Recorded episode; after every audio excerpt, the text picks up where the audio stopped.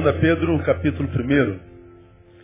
Estamos há alguns meses ministrando uma série de palavras na quarta-feira, que nós denominamos os suplementos da fé. Quando a fé não é suficiente em si mesma para gerar vida na vida do que crê.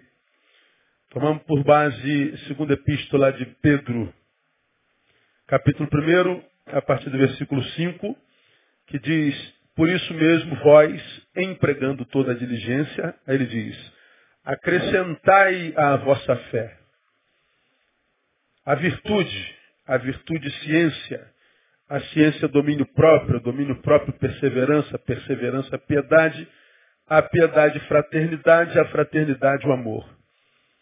Porque se em vós houver e abundarem essas coisas, elas não vos deixarão ociosos, nem frutíferos no pleno conhecimento de nosso Senhor Jesus Cristo. Pois aquele em quem não há estas coisas é cego, vendo somente o que está perto, havendo se esquecido da purificação dos seus antigos pecados. Portanto, irmãos, procurai mais diligentemente fazer firme a vossa vocação e eleição. Porque fazendo isto, leia comigo, nunca, jamais tropeçareis. A palavra de Pedro é extremamente clara. Tem fé? Tenho. Então acrescente a sua fé. Suplemente a sua fé com virtude. Suplemente a sua fé com ciência. Suplemente a sua fé com domínio próprio, perseverança, piedade, fraternidade e amor. E aí ele continua dizendo, porque se em vós houver e abundarem estas coisas, veja, não é houver e abundar fé. Mas se em vós houver e abundar estas coisas que nós acrescentamos à fé, ele está dizendo, ah, essas coisas não vos deixarão é, infrutíferos no conhecimento de Deus. Então você não conhecerá infrutividade, inutilidade, é, paralisia, inércia, porque você não tem só fé. Você suplementou a sua fé o que Pedro diz. E ele diz no 9, quem não tem estas coisas é cego. Veja, tem fé, mas não tem visão. Tem fé, mas não enxerga, senão só o que está diante dos seus olhos. Que faz com que a fé produza a visão que vai além do alcance é o suplemento dela. E ele diz, se você tiver fé suplementada, aí você então nunca jamais tropeçará. E se tropeçará, você não fica caído. Aí nós falamos ah, exemplos bíblicos de, de, gente que fracassou na fé, embora a fé fracassada. E depois nós falamos sobre virtude, excelência moral, é a palavra arete, tem a ver com caráter, tem a ver com, com, com um esforço humano de não dar vazão à nossa banda podre. Falamos sobre ciência, a palavra é gnosis, só que essa ciência não é acúmulo de informações, não é? é conhecimento experiencial. Falamos de, de piedade eusebeia, reverência para com Deus, não é? é temor no íntimo, é valorizar o que nós somos na essência, tendo por base a certeza de que Deus se relaciona com aquele ser que nós somos quando não tem ninguém olhando para nós. Então não adianta ser um na igreja, outro fora. Piedade, devoção no íntimo. E depois nós falamos na quarta-feira passada sobre perseverança, rupomone. Significa literalmente ficar para trás.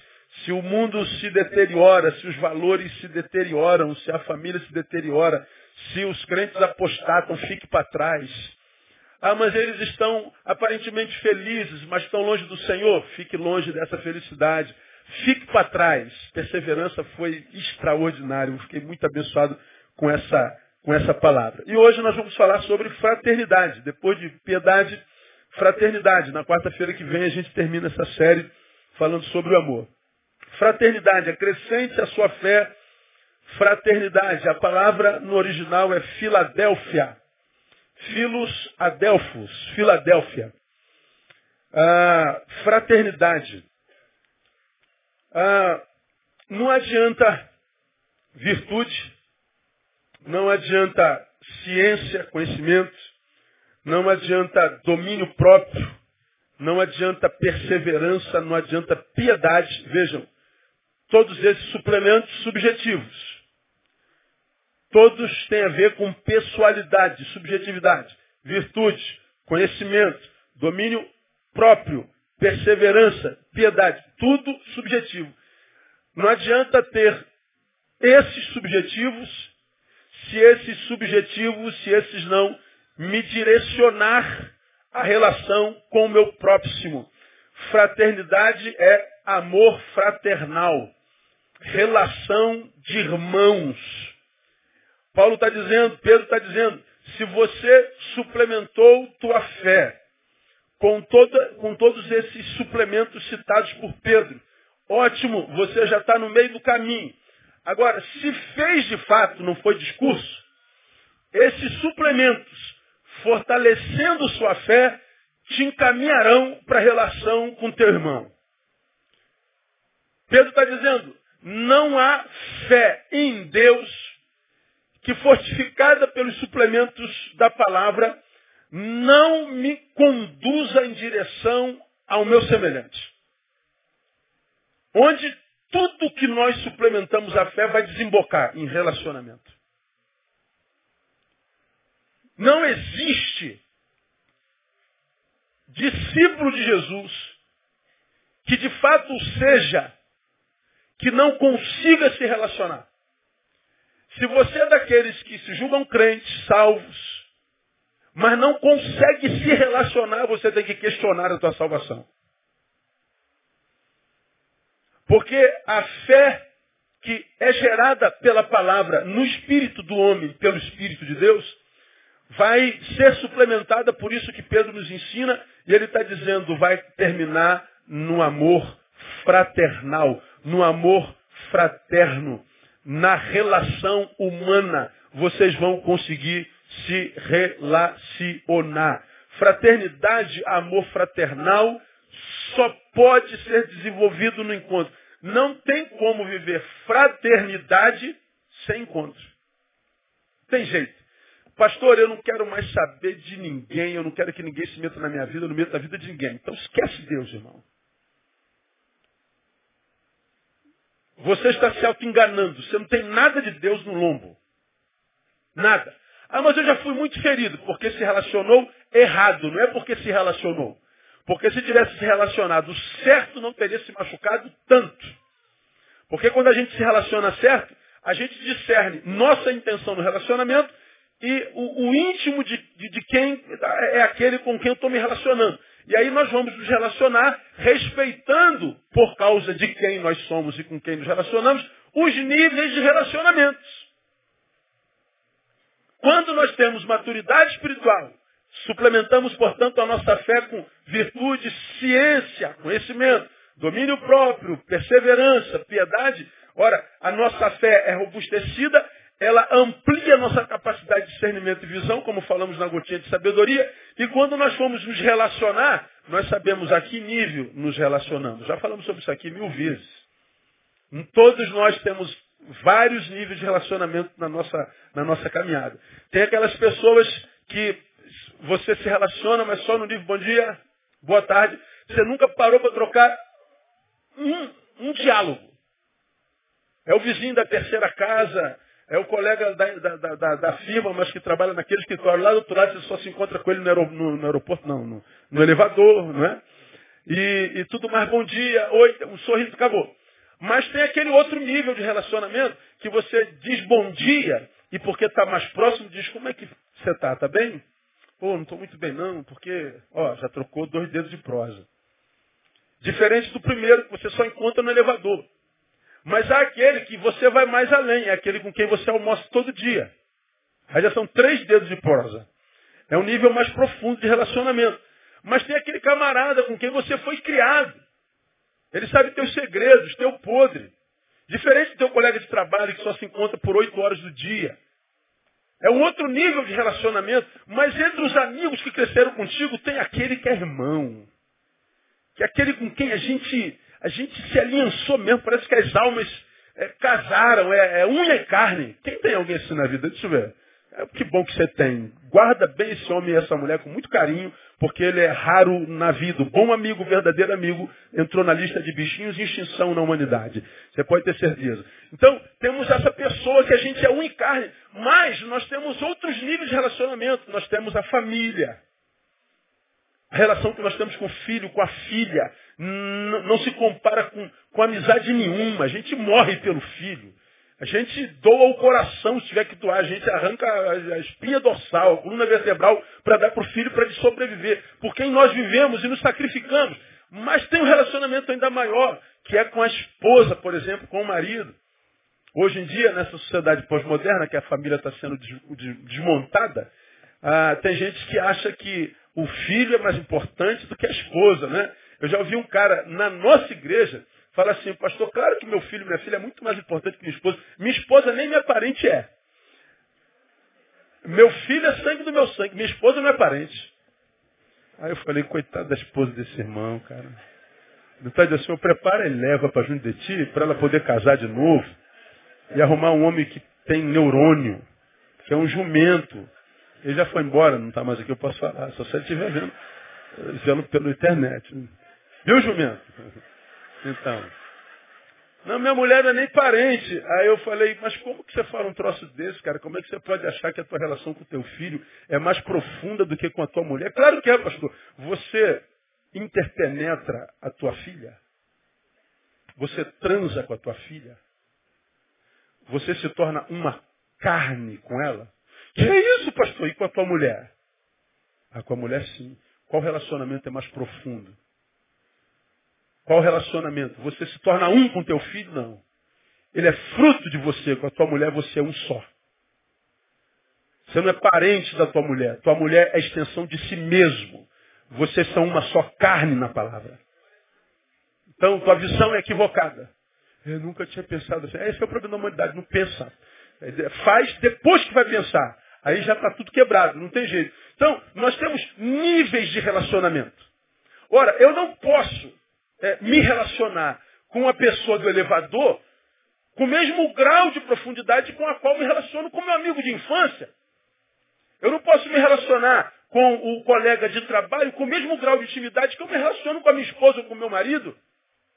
Eu tenho que saber discernir os níveis de relacionamento, de fraternidade, para que eu possa colher exatamente o fruto daquela árvore com a qual estou me relacionando. De onde vêm as frustrações?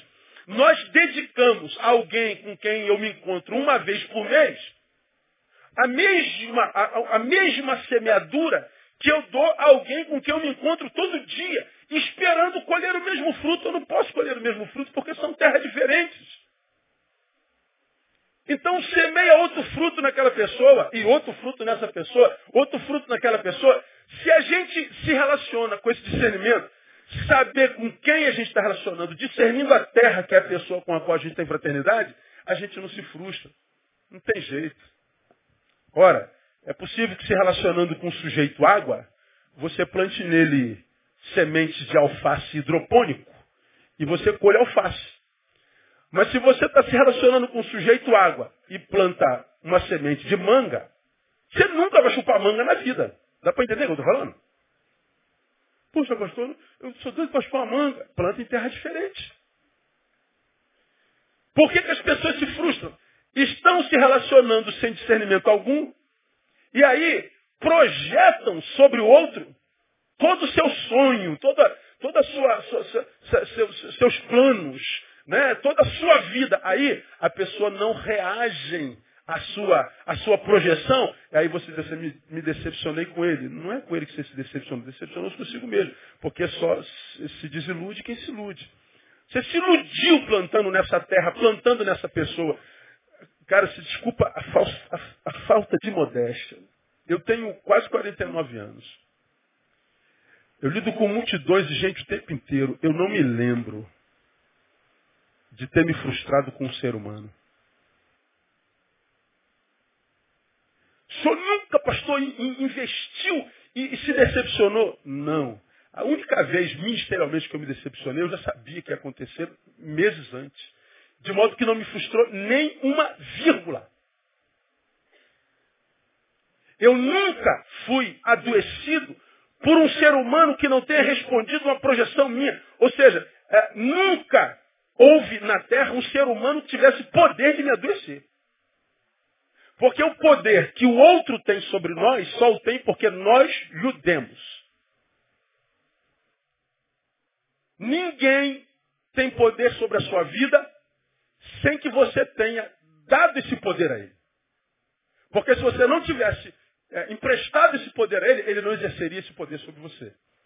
Porque a Bíblia diz, se pois o Filho vos libertar, conclua para mim, verdadeiramente ser livre. E você acha que a liberdade que o Cristo imprime na nossa vida não é também liberdade do outro? Ora, como você tem me ouvido falar nesse ano todinho, nós estamos no mês 4, eu já citei isso umas 15 vezes, quando o verdadeiro, a verdadeira liberdade nos é otorgada pelo verdadeiro libertador, nós somos livres, inclusive do libertador que é Jesus. Jesus nos liberta e nos liberta, inclusive dele. Neil, você está livre, inclusive de mim. Fica comigo me servindo, se relacionando comigo, só se quiser. Ah, o senhor quebrou minhas cadeias, as minhas amarras, quebrei, né? Estou livre, estou. Então, se eu, se eu quiser viver a minha vida, o senhor não vai me obrigar a ficar aqui no teu pé, não? Não, você está livre até de mim. Aí o homem escolhe viver longe de Deus e Deus respeita a liberdade do homem. Ele nos deu livre-arbítrio e ele respeita o que, é que a gente faz com o nosso livre-arbítrio. Então veja, nem de Deus, que é Senhor dos Senhores, somos escravos. Bora, como que a gente encontra a gente escrava de outro ser humano? Porque deu esse poder a ele. Por causa dessa incapacidade pessoal de relacionar-se corretamente, tantas pessoas já não querem mais se relacionar, ou seja, não querem mais viver fraternidade.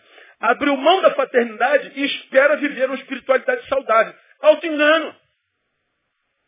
Porque não existe fé que produza solitude. Não existe fé que produza rompimento. Não existe fé que seja de Deus, que não me impulsione em direção a alguém.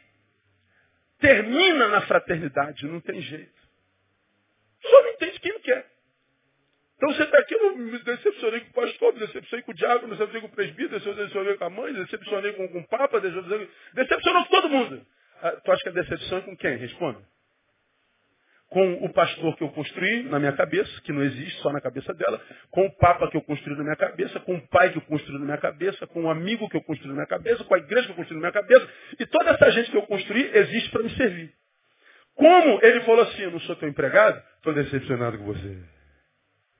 Agora a pergunta que eu faço é, alguém é nosso empregado? Sim ou não? Não.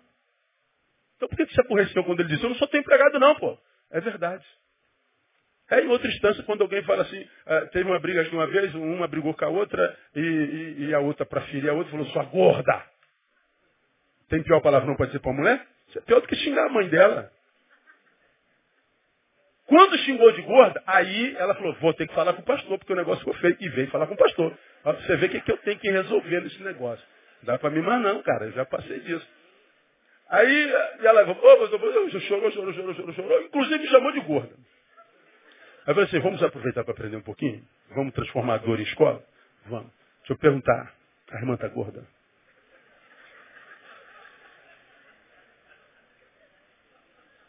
É, foi isso mesmo, silêncio total. Demorou a responder. Eu, é, pastor, é, pô, é, tá gordinho, tá, irmão? Tá. A sua irmã disse alguma mentira? Não, pastor, mas não precisa dizer, né? Mas o, o problema não foi o que a irmã disse, foi que a irmã disse uma verdade que você não quer admitir sobre você. Se a irmã não tivesse gorda, ela não chamaria de gorda nunca, nunca seria uma ofensa. Então o seu problema é com a sua imagem, não é com a palavra da sua irmã. Então deixa eu tentar dizer uma coisa para a irmã. Não tente mudar a sua irmã. Porque se ela teve coragem de dizer uma coisa dessa para a irmã, ela vai procurar outras fraquezas para te ferir. E as fraquezas são aquelas que você empresta a ela. Entendi, pastor. Então, mesmo quando a gente entra num relacionamento e somos feridos, quase nunca é o outro que nos feriu. Nós demos ao outro uma arma que ele usou contra nós. E se ele usou contra nós é porque nós nos demos essa arma. Aí nós dizemos assim, eu não quero saber de mais ninguém, ninguém presta. Ninguém é muita coisa, irmão. Ninguém é muita gente. Tem muita gente boa nesse mundo. Aliás, o número de gente boa é muito maior. Muito maior. Amém ou amém? Quanta, quanta gente boa nós temos aqui nessa noite? Glória a Deus. Quantos mentirosos nós temos aqui nessa noite? Pouco, pouco, pouco. Pouco. Lembro você que mestre Leovaldo ensina, né? Uma vez perguntaram a Ariovaldo assim, eu não acredito em Deus por causa da existência do mal. Aí o Ari falou assim, engraçado, eu acredito em Deus exatamente por causa da, da, da existência do mal. Como assim? Aí ele falou, o mal respeita alguma coisa? O mal respeita a cor? Escolhe cor para alcançar alguém? Não. O mal pede identidade quando quer alcançar alguém? Não. O mal respeita a identidade, o mal respeita a cor, o mal respeita a conta bancária, o mal respeita a autoridade policial, o mal respeita alguma coisa. Não, mal não respeita nada. E por que, que ele não domina o planeta todo de uma vez? Se ele não respeita nada, por que, que ele ainda, ainda não dominou tudo?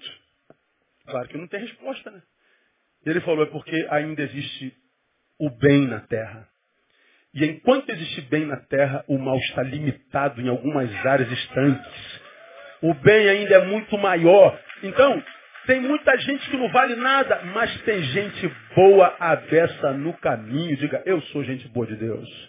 É isso aí. Agora, nós nos encontramos com aquelas pessoas que não sabem se relacionar, vivem projetando no outro o que o outro tem que fazer a si mesmo.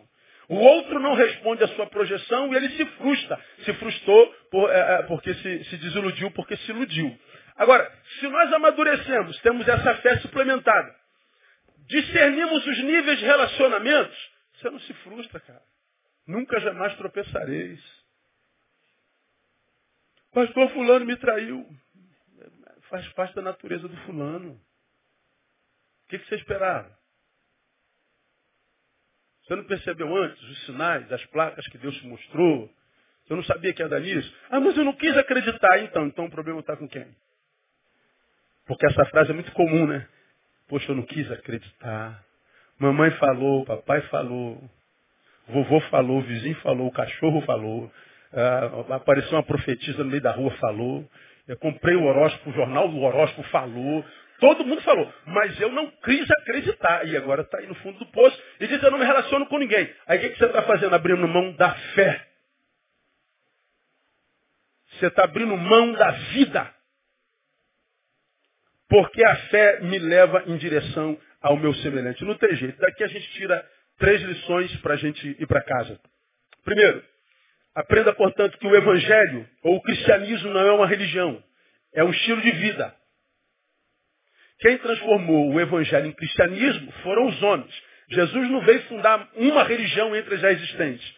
Jesus veio, é, pelo seu Espírito Santo, um Deus que se fez homem para ser o nosso protótipo de gente. Porque o pecado deformou a humanidade do, do, do sujeito. Então o ser humano não ama mais o ser humano. Usa, abusa dele, exerce poder sobre ele, rouba-o, mata-o. Então o ser humano, depois do pecado, se transformou em ser humano da forma errada. Então nós não tínhamos mais referência de humanidade. Porque o que o pecado fez? O pecado quebrou, como nós pregamos domingo passado, nossa comunhão com Deus, vertical, e quebrou nossa relação com o próximo. A mulher que tu me deste, ela que é ocupada. De protetor a acusador, viramos o diabo do próximo. Então o pecado fez isso. Dali para cá, os homens não são mais aqueles que amam o seu próximo. Nós estamos em competição. O outro é alguém que a gente não ama mais, é de quem a gente tem medo. É o outro que a gente quer superar. Então nós nos tornamos gente da forma errada, porque o pecado deformou o projeto original de Deus. Não temos mais referência de humanidade. Jesus vem, se transforma um ser humano padrão e diz, vocês têm que ser igual a mim. Não usurpou ser igual a Deus, né, ao que se devia ferrar, mas ele abriu mão desse negócio, se tornou eh, gente e, e obediente, e obediente até a morte de cruz. Ele, ele doou vida. Jesus veio para ensinar a gente a ser gente como gente tem que ser. Como ele foi embora, ele deixou o seu espírito. Para que, que ele deixou o seu espírito? Para que a gente continuasse sendo gente como gente tem que ser. Porque como você já aprendeu aqui, o caminho da espiritualidade do Evangelho é diferente do caminho da espiritualidade dos evangélicos. Um é o caminho da espiritualidade do Evangelho. A outra é o caminho da espiritualidade dos evangélicos. Qual o caminho da espiritualidade dos evangélicos? É de um, de um, de um ser humano tentando se transformar num ser espiritual. Aí tu vê os super crentes aí. O superstar. Agora o, o, o cantor, o Tades Roberto, lançou a Bíblia do Tades Roberto. Aí antes do Gênesis tem a história dele todinha. Aí depois chega a Bíblia. Aí está um, tá um, tá um bafafá. Isso é para incentivar os jovens a lerem a Bíblia. Os jovens não leem a Bíblia, então eu botei minha cara lá para incentivar. Falei, o Espírito Santo não deu cabo, bota o Tales. É? Então ele vai dar uma força para o Espírito Santo. E podia ser mais fácil, né? Eu estou querendo ganhar dinheiro em todas as instâncias. Porque eu não sei até onde que eu vou conseguir com a minha gritaria é, é, vender.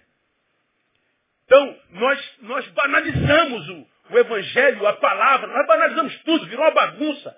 Aí nós vamos pregando pelos superstars da Bíblia que o ser humano vai se transformando num ser supra-humano. Ser humano que já não tem mais fraquezas humanas, não tem mais pensamentos humanos, não tem mais crises humanas, porque você se espiritualizou. Aí você tem uma crise, chega ao supercrente e diz assim, isso é legalidade. Tem alguma coisa errada na tua vida, porque se tudo estivesse certinho, você não estava passando por essas crises humanas. Por quê? Porque a espiritualidade evangélicos é de homem a, a, a, a, um ser espiritual. Só que a espiritualidade do reino é o contrário. É um ser espiritual tentando voltar a ser humano. É um, um, um ser espiritual caído tentando voltar a resgatar a sua humanidade. Ou seja, Deus está no caminho da humanidade e o homem está no caminho da deidade. Nós estamos no caminho contrário de Deus. Enquanto o nosso Deus quis ser gente, a gente que é gente está tentando ser semideus. Estamos em caminhos opostos. Por isso que a gente cresce em número, mas não muda a cidade, não muda a rua, não muda o Brasil, não salga nada. Nós somos o maior país cristão do planeta. Somos os piores índices de humanidade do planeta. Somos uma vergonha. E o pior, batemos no peito achando que nós somos os caras. Somos ridículos. O que, que a espiritualidade faz em nós? Restaura o que o pecado deformou na minha humanidade. Aí eu não uso mais o meu irmão, eu sirvo. Eu não compito. Compito? Pelo amor de Deus. Existe isso? Eu não vou mais competir com meu irmão. Melhorou, melhorou. Compito existe, professor de português. É, um diz que sim, outro diz que não. Então não sou eu sozinho que estou nessa burrice, não. Então, tamo junto, irmã, tamo junto, tamo junto. Então, depois a gente discute. Então, a gente não vai mais competir com o nosso irmão. A gente cede. A gente não luta mais para ter razão, a gente prefere a paz. A gente se torna o maior porque é servo de todos. Ah, já pensou se a gente vivesse assim de verdade, cara? Como é que a terra ia ser uma benção? Mas não, a gente acha que a espiritualidade é, é supra-humana. Não, a espiritualidade, você não é meu ovelha, eu não isso não, tá irmão? Mas você que é da igreja Batista Betânia, escute. Quanto mais santo, você já ouviu isso, mais humano. Quanto mais santo, mais normal. Quanto mais santo, mais sangue bom. Quanto mais santo, mais gente boa. Quanto mais santo, mais humano. E quanto mais humano, você então está vivendo uma espiritualidade que eu chamo de atraente, não repelente. Você vive uma vida que é tão parecida com a de Jesus, atraente, que você não precisa falar o nome de Jesus uma vez na semana, que as pessoas saberão que tem alguma coisa diferente em você. Por causa do teu caráter, por causa do teu serviço, por causa da tua ética, por causa da tua generosidade, por causa da tua bondade. Aí tu ouve o tempo todo, pô, cara, tem alguma coisa diferente em você, rapaz? O que, que é? Nada, você vai descobrir no caminho, não precisa falar. Agora, eu sou de Deus, aleluia. O cara vive cantando para todo mundo o que, que ele é. Pô, se tu não falar, ninguém vai saber, né, irmão? Porque é o mais fofoqueiro, é o mais crítico, é o mais omisso, é o que deve a todo mundo, mal pagador. Você é o funcionário ladrão do tempo. Você vendeu as suas oito horas para o patrão e você morcega. Mas chega na hora do almoço, pega uma Bíblia desse tamanho, aleluia, glória a Deus, churianda, churicanta, churifala, e, e, e vai com os churis por aí. Religião pura. Pura. Mas relacionamento zero. Hipocrisia. Auto-engano, meu irmão. Auto-engano. Ah, o evangelho não é uma religião, é um estilo de vida. Portanto, é, é o evangelho é socializador. Portanto, estou dizendo que o evangelho nos capacita não só para nos relacionarmos com Deus, restaura a nossa capacidade de nos relacionarmos com o nosso semelhante. Por que, que nós estamos vivendo o que nós estamos vivendo enquanto sociedade? Porque a sociedade excluiu Deus do seu seio. Nós somos uma sociedade secularizada, sem Deus no coração. E se não há Deus no coração dos homens, o que sobra é a carne egoísta. E aí nós estamos vendo o que a gente está vendo todo dia. Todo dia. Você viu essa semana aí. o camarada, o homem, achou que a mulher estava traindo ele. O que, que ele fez? Ele pegou o machado, cortou o pé, os dois pés da mulher, enquanto ela dormia. Arrancou, jogou os pés da mulher fora. Aí, depois descobriu que ela não estava traindo ele. E agora? Vemos as barbaridades que a gente tem que ouvir no rádio todo dia. Todo dia. Morte, morte, morte. Crianças sendo assassinadas. O cara mata uma criança de 10 anos. E o outro lado do Afroreg diz o menino era envolvido com tráfico. Como? O garoto estava com o celular na mão. Não é possível que o cara estoure a cabeça de uma criança e não sinta pesar. Gente, foi eu, me perdoe, cometi um erro. Eu preciso pagar. Não. O camarada tenta se safrar do tempo inteiro. Ameaça a mãe, ameaça o pai. Que tipo de gente a gente se transformou? É gente sem Deus, cara. Não há uma área de serviço nesse país que funcione. O médico não vai para o hospital. Não tem remédio no hospital porque o miserável do empresário desvia o dinheiro do remédio. O miserável do empresário desvia a merenda das crianças na creche, pô. O empresário farmacêutico tira o componente químico do remédio e vende placebo. Ô, cara, o cara vai morrer se esse negócio. O problema é dele, eu quero é dinheiro. Por que, que a sociedade está se transformando que se transformou? Tiramos Deus do nosso cerne. Dias melhores virão? Não, não virão não, irmão. Porque o que transforma o dia em dia bom é a presença de Deus. Fraternidade é uma obra do Espírito Santo. Fraternidade é uma, uma, uma, uma prerrogativa do Evangelho.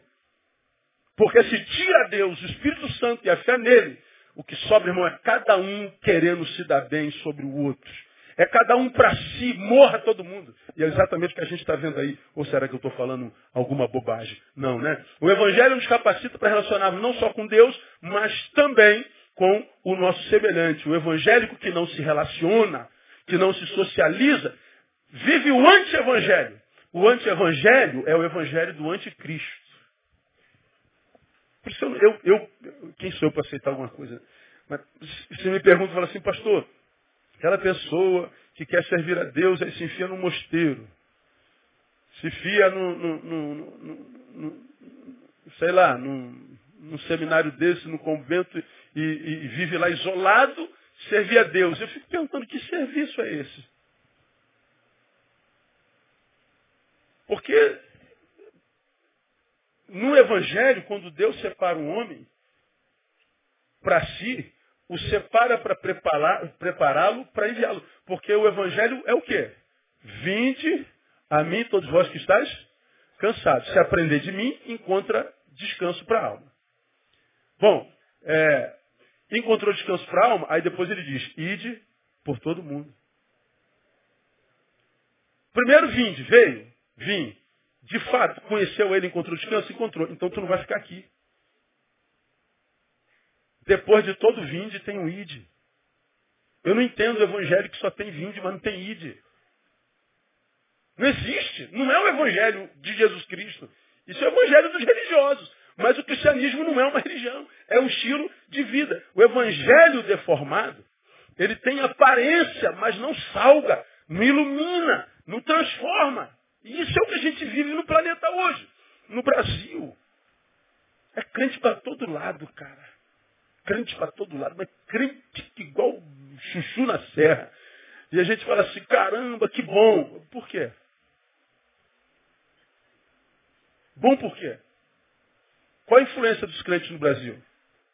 E o pior, alguns ficam chateados quando se fala a verdade. Acho que a gente está jogando contra. Não, estou jogando pedra no meu vidro, irmão, no meu telhado que é de vidro. Eu estou no meio, estou no bolo. Eu estou falando do que eu faço parte.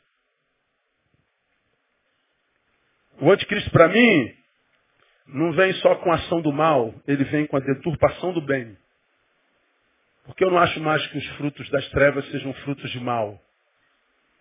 Os frutos das trevas são a ausência do fruto do bem. Aquele que sabe fazer o bem e não faz, peca. Então tem um monte de gente que não faz mal a ninguém, mas é servo dedicado do diabo. Por quê? Porque não faz bem a ninguém também. Há muitos anos atrás, numa igreja não muito longe daqui, teve um culto de 50 anos de, de um diácono. Aí botaram o diácono na frente, uma igreja pequena. Aí começaram, porque o irmão diácono é uma bênção. Esse irmão não faz mal para ninguém, eu nunca vi esse irmão falar mal de ninguém, nem de pastor ele fala mal. Esse irmão, ele é incapaz de fazer mal para uma barata. Esse irmão, o mal não passa por ele. Esse irmão não, não, não, não faz mal para ninguém. E o culto era porque o irmão não fazia mal. Aí teve alguém que perguntou assim, irmão não faz mal para ninguém. Faz bem para quem? Não para ninguém também. Então peço um diácono. Agora veja o que é o crente hoje. O crente é mais, falei sobre na quarta-feira passada, o crente é mais conhecido pelo que faz ou pelo que ele não faz? Pelo que ele não faz. O cara vai, eu não bebo, não fumo, não jogo, não transo, não calunio. Sou um ótimo crente. Lembra da quarta-feira passada? Garota com a camisa? Não bebo, não fumo, não jogo, não transo, não calunio. Tanto, tanto, tanto. Tem sempre um dizer atrás. Eu falei, nasci de novo, sou de Deus, Jesus me transformou, sou nova vida. Aí estava escrito, morri. Não bebe, não fuma, não joga, não transa, não calunia. É o Hare Krishna também não. O islâmico também não. O bom católico também não. O ateu honesto também não. Então não é pelo que a gente não faz que a gente deveria ser conhecido. Mas pelo que a gente faz. Aí pega os crentes e pergunta o que, é que eles fazem individualmente. Nada, é quase tudo parasita mas frequenta a igreja todo dia, não perde uma campanha sonda de terno e gravata, de saião, não, não, não, não, não apara as axilas, não, não, não depila nada, é, é, aquela coisa horrível, se der uma vassoura, voa para a glória de Deus, mas pergunta o que que faz de bem para alguém, não faz nada. Aquele que comete o mal é irmão daquele que não faz o bem quando está diante de si a possibilidade de fazê-lo. O que comete o mal e o que deixa de fazer o bem, estando em sua possibilidade de fazê-lo, fazem parte da mesma igreja, a igreja do anticristo. E a Bíblia diz que nossas obras glorificam o nome do Senhor. Então, a, o Evangelho não é uma religião, é um estilo de vida. Segundo, a fraternidade é o primeiro resultado da regeneração. É o primeiro resultado da purificação que a gente sofre pela palavra no Espírito Santo. É, é, o primeiro resultado, o primeiro fruto da salvação, da purificação, da regeneração é o que? A fraternidade. 1 Pedro capítulo 1. Volta uma páginazinha aí. Ó. 1 Pedro 1. Veja o verso 22 já que tendes purificado as vossas almas na obediência à verdade, que leva ao que? Leia para mim. Ao amor o quê? Fraternal, mas o quê? Não fingido de coração, amai-vos ardentemente uns aos outros. Já que tendes purificado as vossas almas na obediência à verdade. Ora, a alma obediente à verdade. A tua palavra é verdade. Então, eu, eu fui alcançado pela palavra, um novo ser foi gerado em mim. Ora, se de fato é verdade, não é só blá blá blá, não é conversa fiada, ele está dizendo que essa é, purificação me leva ao amor fraternal e não fingido. Ele está dizendo que o meu encontro com Deus faz com que eu me encontre com o meu semelhante. Não existe encontro com Deus que não desemboque no semelhante. Primeiro resultado. Então, eu volto à introdução dessa palavra, meu irmão. Você que já foi muito machucado nos seus relacionamentos, porque se relacionou com gente que não presta. Não abra mão de gente que presta por causa dos relacionamentos equivocados que você desenvolveu. Há muita gente boa de Deus nessa terra, irmão. Muita gente boa de Deus. E essa gente boa de Deus no planeta é presente de Deus para nós, cara. Porque a Bíblia diz, como você me tem ouvido falar nesse ano todinho, que não é bom que o homem esteja. É possível? É, mas nunca será bom. Nunca. Então não se auto-engane dizendo ninguém presta. É, ninguém é muita gente, né, irmão? Como aquela irmã, você já me ouviu falando aqui, casou três vezes, não, quatro. Aí não aguentou e disse que não queria saber mais porque nenhum homem presta. Ela está no meu gabinete falando que nenhum homem presta. Eu falei, muito obrigado, irmã.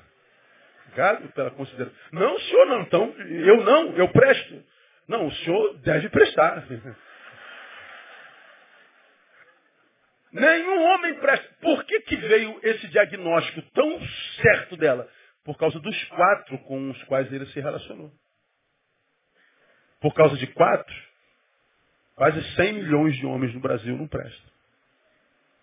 Aí, eu sempre mando, né? vamos aprender com a dor um pouquinho? Porque a dor é uma excelente oportunidade de crescimento. Então não perca a oportunidade quando você estiver sentindo dor. Aí eu perguntei assim, se o homem não presta, alguém que se relacionou quatro vezes com um homem, é o quê? É silêncio, mesma coisa, sempre silêncio. Como você me ouve dizer o tempo todo, o problema está sempre nos óculos com os quais a gente vê a vida. O problema está sempre nos olhos do observador. Nunca no observado. Você já me viu falar isso mil vezes. Esse, esse auditório que eu vejo sem óculos é um. O auditório que eu vejo com óculos é outro. Esse sem óculos, que igreja feia, Jesus amado. Ô gente, foi um povo feio. Garota com duas cabeças. Não tem quatro olhos. Que gente feia. Ô oh, casal feio. Olha que casal feio? Todo embaçado. O que fizeram contigo? Jogaram água quente, irmão? A vida é horrível. Ninguém presta. Deus não é justo. Não, Neu, bota óculos. Oh, não é a Gláucia. A Gláucia é bonitinha. Ó, oh, casal bonito. Morena bonita. Como é que você conseguiu isso? Glória a Deus. Ó, oh, a vida muda. Por causa do óculos com o qual a gente vê. O problema está sempre nos óculos do observador. Sempre.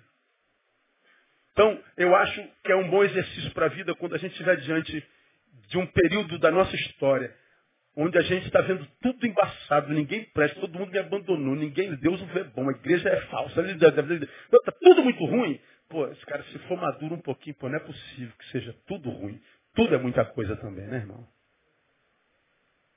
Teu marido aqui não vale nada, mas veja o casamento daquela tua irmã. Mas não precisa ficar olhando para o marido dela também.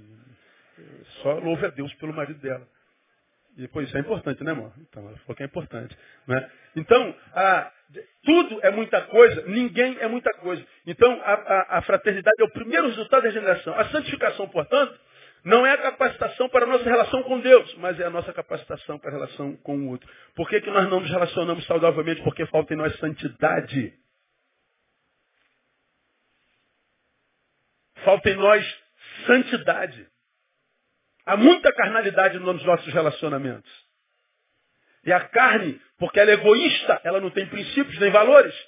Quando ela se relaciona, ela sempre se relaciona na base do, do, do exigir.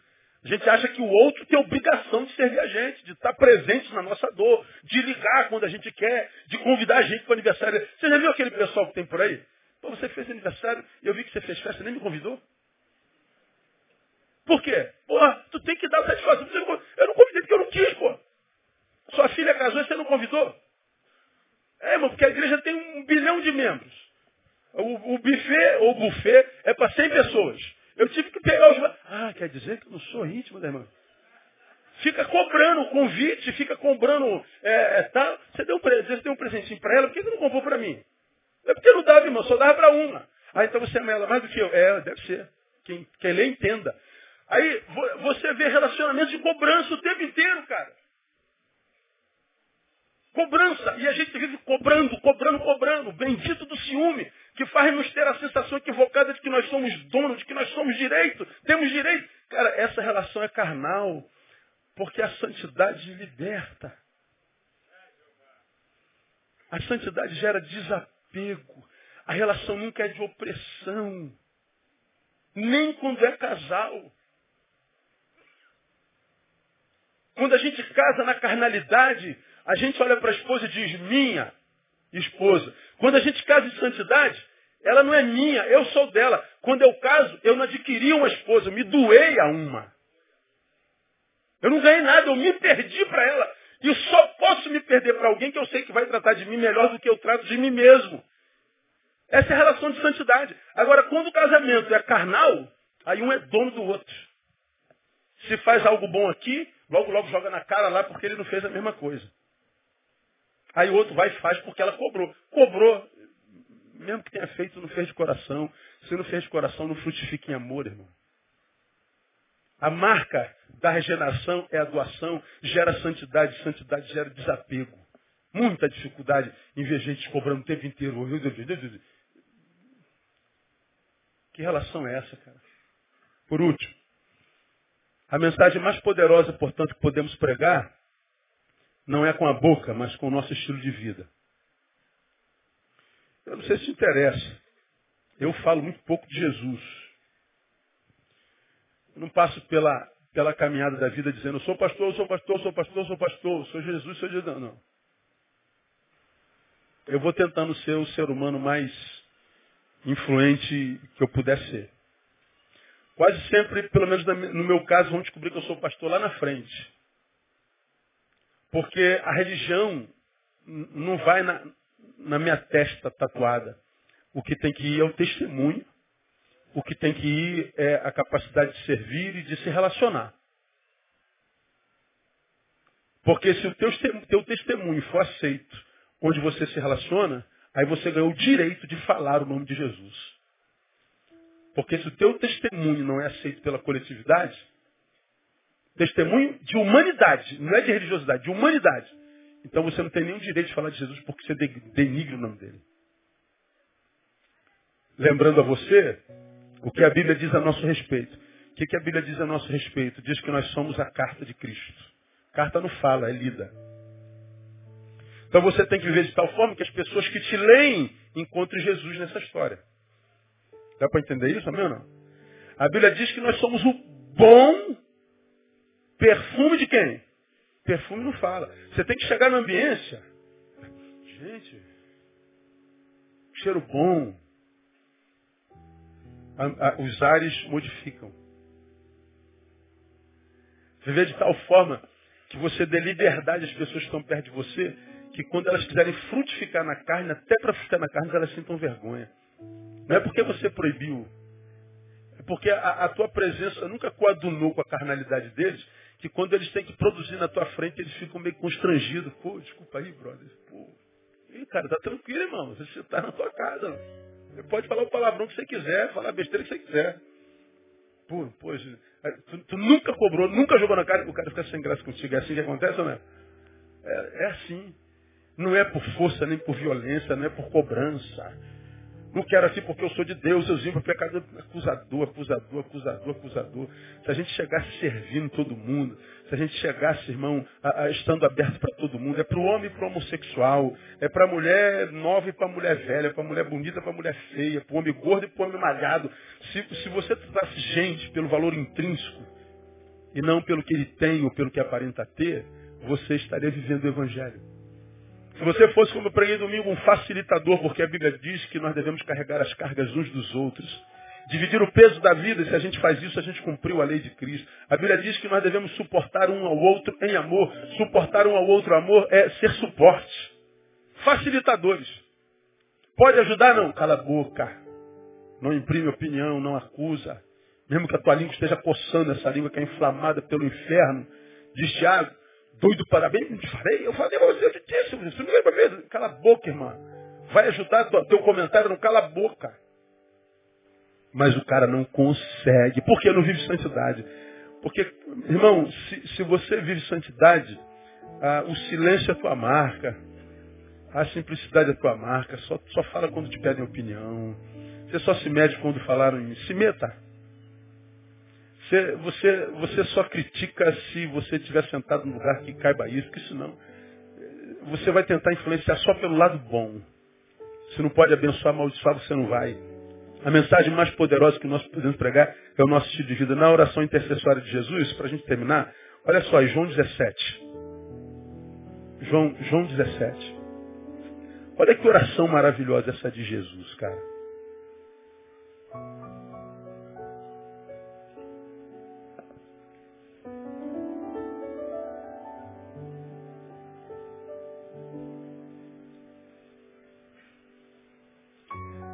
João 17, 11.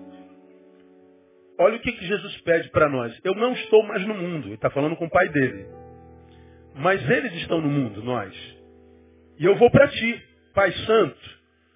guarda-os no teu nome, o qual me deste. Para que que ele quer que Deus nos guarde no mundo? Olha lá, para que eles sejam um assim como nós. Olha o que Jesus está falando, Deus. Eu estou indo para ti.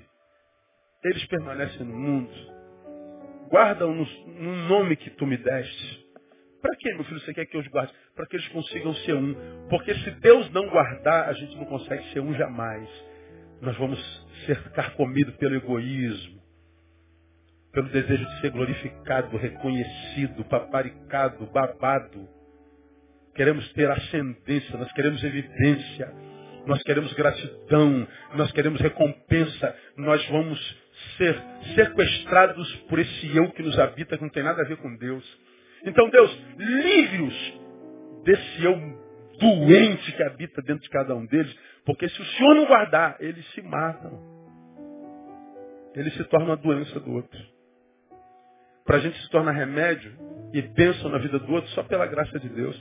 Jesus faz uma oração extraordinária, né? Guardar do que? Da divisão, principalmente da comunhão hipócrita.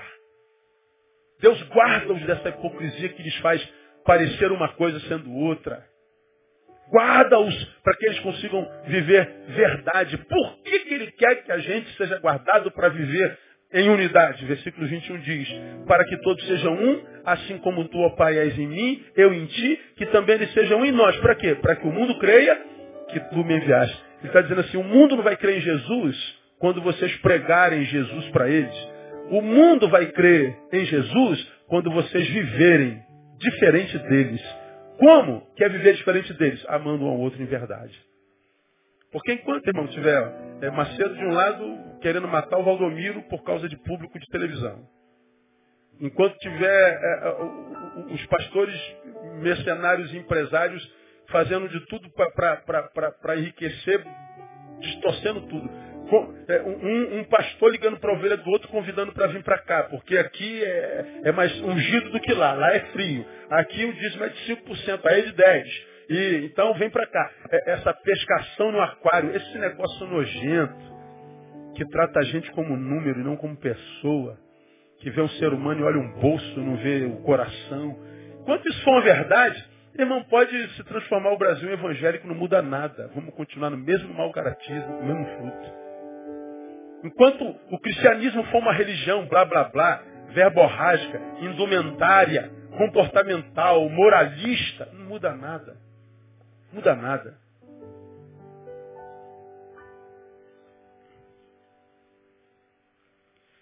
Porque a igreja evangélica tem tanta dificuldade de viver fraternidade?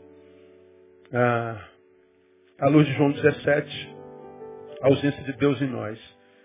Porque é Jesus quem está dizendo, Deus, só quando tu estiveres nele, ou neles, eles conseguirão ser bênção um para o outro.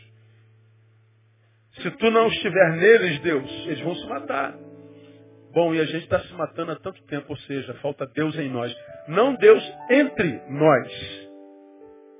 Entre nós ele está. Ele não está em nós todos. Por isso que ele disse que onde houverem dois ou três reunidos meu nome, ali estou eu no meio deles e neles. A pergunta que a gente faz é, mil pessoas aqui, estarão mesmo essas mil pessoas aqui em nome de Jesus? Ou será que não tem gente aqui que está aqui em seu nome, querendo tirar algo de Jesus? Ou será que não tem gente aqui pensando em si? Um doente, diante do Jeová Rafá. Um necessitado diante de Jeová Jireh. Um perturbado diante de Jeová Shalom. Nosso papel na coletividade é lutarmos para sermos um desses dois ou três que estão reunidos no nome de Jesus. Porque a grande maioria nunca estará. Deus nunca trabalhou com maioria, sempre com minoria. Ao invés de ficarmos é, chorando porque tem gente que faz e falsa, e pecou, adulterou, eu disse que eu sou gorda, em vez de ficar apontando os que são joio no meio do trigo, lute para continuar sendo trigo. Não é teu papel acusar ninguém, o problema é deles. Viva a tua vida. E ouve Paulo, meu versículo na Bíblia. Cuida de ti mesmo. Porque fazendo isto, salvarás tanto a ti mesmo como aqueles que te ouvem. Cuida de ti mesmo. Porque se a comunhão, fraternidade, é a forma de se testificar ao mundo que ele é o enviado de Deus, que Jesus é o Messias, então, se o mundo não crê em Jesus como tal, não é por falta de vontade deles, é por falta de santidade em nós. Porque é só pela santidade que a gente consegue comunhar. Então, a igreja nunca vai ser perfeita, porque nem todos são santos. Quem, quem é? Quais são os santos? Não me interessa. Eu preciso fazer parte dessa minoria. Haja o que houver, aconteça o que acontecer. Apostar quem quiser apostatar. Diga no teu coração, eu quero permanecer para a glória do teu nome, Jesus. Porque apostatar é muito fácil. Alguns apostatam porque empobreceram, outros apostatam porque ganharam dinheiro. Você está aqui, já teve mais ou menos, perdeu tudo, apostatou. E você já foi muito mais pobre e ganhou dinheiro. Hoje você dá para Deus o resto do teu tempo, o resto do teu talento, o resto de tudo. Você trata Deus como mendigo. Você é um próspero que é uma vergonha para Deus.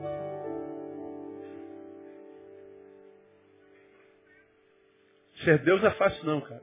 Se o cara sente dor, vai embora. Se é curado, vai embora também. Enriquece, se ensoberbece, vai embora. Empobrece, diz que Deus não é bom.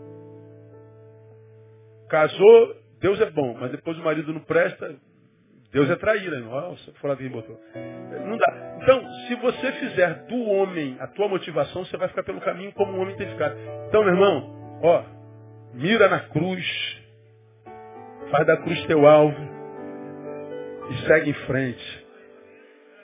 E diz, Deus, eu vou permanecer um dos três, ou dois ou três que estão rendidos no teu nome. Eu não vou abrir mão da comunhão e da fraternidade jamais. Quem suplementa a fé com fraternidade nunca, jamais tropeça. Que Deus nos abençoe com essa palavra e nos dê capacidade para praticá-la no nome de Jesus. Ficar pé. Glória a Deus. Na semana que vem a gente termina e acaba essa série de, de palavras. Lembrando que cada uma dessas palavras estão é, gravadas em DVD, você pode pegar na cantina na hora que você quiser e levar para sua casa e refletir sobre essa palavra, porque é vida. Vamos orar ao Senhor. Ó oh Deus, muito obrigado por essa noite.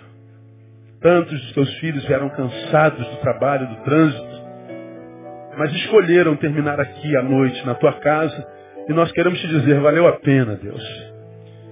Nosso cansaço se foi, nós estamos renovados na tua palavra. Mas mesmo assim nós pedimos para os teus filhos uma noite reparadora, no sono, Deus. Que os teus filhos nessa noite deitem e durmam profundamente. E que acordem, porque o Senhor há de guardá-los. E acordem amanhã renovados no espírito e no corpo, para viverem o restante de semana abençoado diante do Senhor e dos homens. Ó Deus, ajuda-nos a crescer, a amadurecer, para que nós possamos viver fraternidade, comunhão. A despeito das implicações disso, ajuda-nos a ampliar nossa visão, para que a gente entenda que nunca será fácil e que não existe ninguém perfeito. Portanto, precisamos imprimir algum esforço e entender que é possível que sejamos decepcionados, mas os nossos olhos estão postos em Ti. Dá-nos maturidade e gente madura para que nós possamos desenvolver a tua obra com mais celeridade e competência e alcançar essa nação no nome de Jesus. Nós oramos agradecidos e abençoamos o teu povo no nome de Jesus, nosso Senhor que reina. Amém e aleluia. Deus abençoe você, aplauda o Senhor. Até domingo. Não se acenda um abraço no teu irmão.